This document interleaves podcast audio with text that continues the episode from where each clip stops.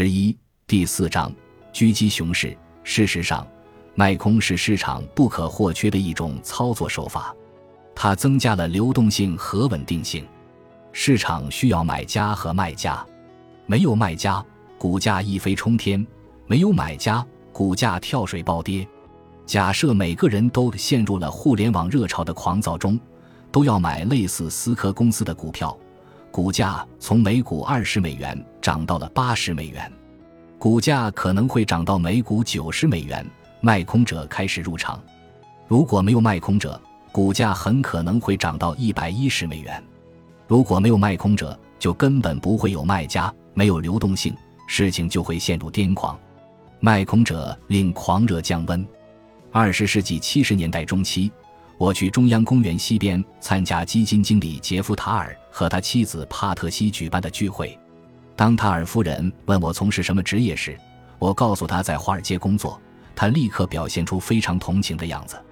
天哪，她说：“你的日子肯定不好过。”那会儿市场确实很糟糕，熊市持续了好几年，看样子还得继续糟下去。一九六四年年底，道琼斯指数以八百点谢幕。到了一九八二年，经历了十八年创纪录的通货膨胀后，道指还是八百点。不，我向他确认情况很好，我做空市场。他上上下下打量我，那表情将他的想法袒露无遗。我能看见你个子不高，你个傻帽，这与你做什么有何关系？尽管有段时期我对自己的身高非常在意，大概是在一点六九米那阵子，但之后就不再纠结了。我对身高的任何不安全感在进入军队后立刻消散。按照高矮顺序列队，作为我们班最矮的成员，我却因表现优异排在班里第一排。此后，无论是在金融业还是在女人圈里，我独特的投资见解和成功令我的身高变得无关紧要。我的女朋友塔碧莎光脚身高一点七八米，我曾提醒她要站直了，让她不用担心比我还高出一头。我对此解释。我的身高不再是个问题。那时对冲基金很少，尤其是将资产抵押进行对冲的卖空操作手法相对比较陌生。塔尔夫人的反应并不难理解，在当时大家对卖空还很陌生。在众多对对冲基金深感不解的人中，就有理查德·尼克松总统。当有人向他解释卖空时，尼克松却谴责这有悖于美国精神。他并非历史上首个指责卖空不是爱国行为的政治党魁，拿破仑·波拿巴就曾以叛国罪将卖空者送进了监狱。大多数人买股票，比如在每股十美元买进，二十五美元卖出，通过这种买卖方式获利；卖空则是反向操作获利。你在每股二十五美元卖出，在每股十美元买入。如果你没有股票，又拿什么卖呢？因此。你得找别人借股票，比如我找 J.P. 摩根借了一百股，以市价每股二十五美元卖出。我卖出是因为我认为股价会跌，等到股价真的跌到了每股十美元时，我再买入一百股还给 J.P. 摩根。这时 J.P. 摩根的银行账户上又回来了一百股，而我也赚了钱。世界照旧，投资继续。事实上。卖空是市场不可或缺的一种操作手法，它增加了流动性和稳定性。市场需要买家和卖家，没有卖家，股价一飞冲天；没有买家，股价跳水暴跌。假设每个人都陷入了互联网热潮的狂躁中，都要买类似思科公司的股票，股价从每股二十美元涨到了八十美元，股价可能会涨到每股九十美元。卖空者开始入场，如果没有卖空者，股价很可能会涨到一百一十美元。如果没有卖空者，就根本不会有卖家，没有流动性，事情就会陷入癫狂。卖空者令狂热降温。假设卖空者是错的，他们必须回补空头，同时立刻被迫离场，因为股价正好就去了要去的地方。但假设卖空者是对的。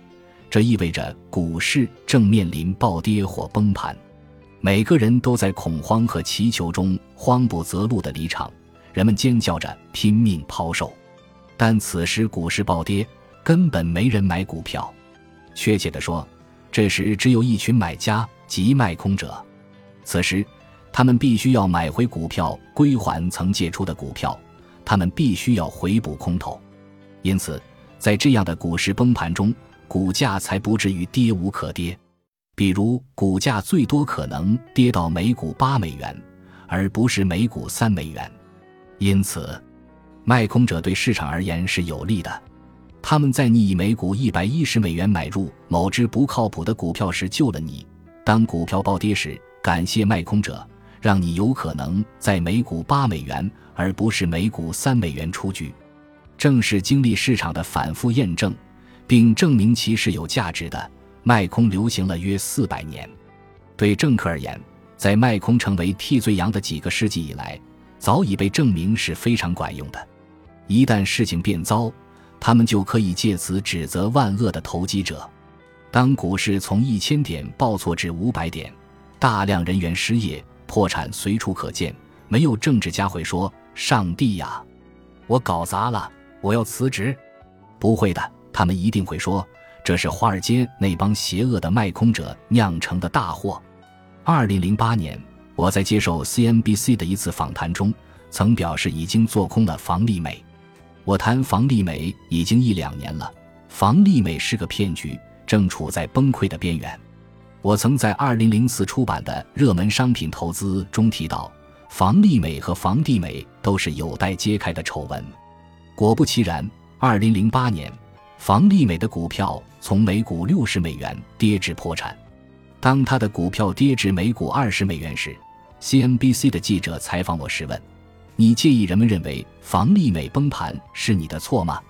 听着，我礼貌地告诉他：“如果你真的以为房利美因做空者而崩盘，你真应该去干另一份工作。”在华尔街，我早已料到人们对卖空缺乏了解。但这种电视财经记者的无知令人大吃一惊，甚至于我也不例外。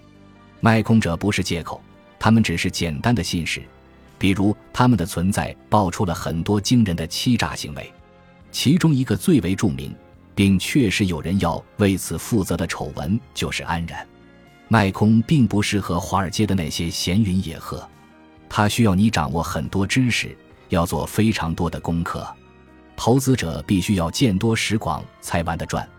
也许你买的股票从每股十美元一跌到底，直接归零，你的损失是百分之百。但如果你在每股十美元卖出，从理论上讲，你的损失会是无限的，股价很可能涨到二十三十、四十五十美元，甚至涨到每股一千美元。如果你方向做错了，做空会迅速让你遭受重创。在我的职业生涯早期，我曾破产过。一九七零年，我预测股市会崩盘，于是我把所有的钱全买了看跌期权。看跌期权是一种购买人可在期权合约有效期内按执行价格卖出的一定数量的标的物权利。它将你的损失限制在卖空所无法做到的一定范围内。做看跌期权要支付溢价，一旦股价下跌，还可获得更大的杠杆。五个月后，股市崩盘，一时间，那些运营了数十年的证券公司、金融机构纷纷关门大吉。这是继一九三七年以来最为严重的一次股市崩盘。就在股市暴跌触底的那天，我全部抛售了自己的看跌期权，净利润翻了三倍。那时，乳臭未干的我自以为是，我告诉自己：“好吧，现在要做的就是等待。”市场肯定会反弹，我不知道自己是否显示出超乎年龄的老谋深算。不过市场确实反弹强劲。两个月后，我用所有身家买了看跌期权，并全力做空。我不打算支付溢价，我准备卖空。我做空了六只不同领域公司的股票，等待着另一次股市报错。但两个月后，我玩砸了一切，出局了。当那些公司的股票持续上涨时，我不得不持续回补空仓，因为我的股票账户实在没法挺到股价下跌的那一刻。我确实没有卖空所需要的持久力，也没有足够的子弹继续做空。跟他们说好吧，他们错了，我是对的。我不得不回补平仓，我输掉了所有。趁着我的股票账户还没欠债前，我必须回补空仓。在华尔街有一件事你必须明白：如果你做保证金交易，经纪人会在你欠债前就平掉你的仓位。他们总在确认他们是否已经平仓了。接下来的两三年里，我做空的六家公司先后破产。我确实是个天才。那阵子，每当想起此事，我就问自己：如果你真的很聪明，为何现在你并不富有呢？这是个有关聪明和不富有的典型案例。我聪明绝顶，却破了产。我并不知道市场的能量有多大。在华尔街，我没学到什么金玉良言。唯有一句，我从约翰·梅纳德·凯恩斯那里学到的：市场保持非理性的时间远比你支撑的时间长。顺便说一句，凯恩斯聪明富有，他是那个时代最为伟大的股市投机者。他清晰地知道自己在干什么。在剑桥国王学院，他用养老金和自己的钱，几乎全天候进行投机交易，收益颇丰。一九四六年，当他去世时。他的全部身家超过五十万英镑，相当于今天的一千六百万美元。我一直很聪明，并因聪明输光了一切。这次的经验是宝贵的，它让我明白我对市场的认识是多么有限，也让我对自己有了更多了解。此后，在哥伦比亚大学短暂的客座教授任期内，我才得以与学生们分享我的这些经验。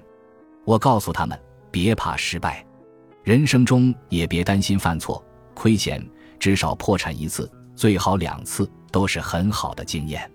但是，如果你要做到这一点，最好在你职业生涯早期去做。两万美元时破产，远比你有两千万美元时破产要好得多。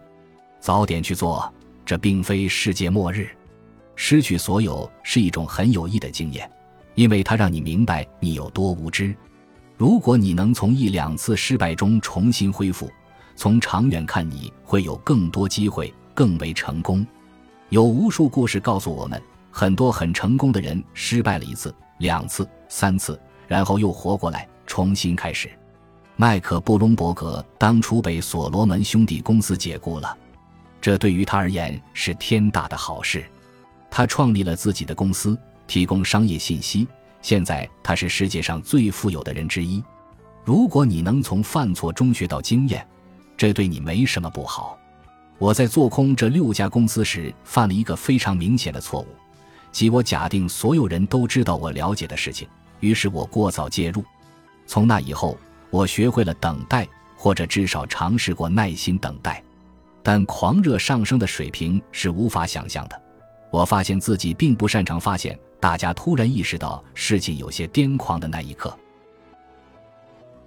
本集播放完毕，感谢您的收听，喜欢请订阅加关注，主页有更多精彩内容。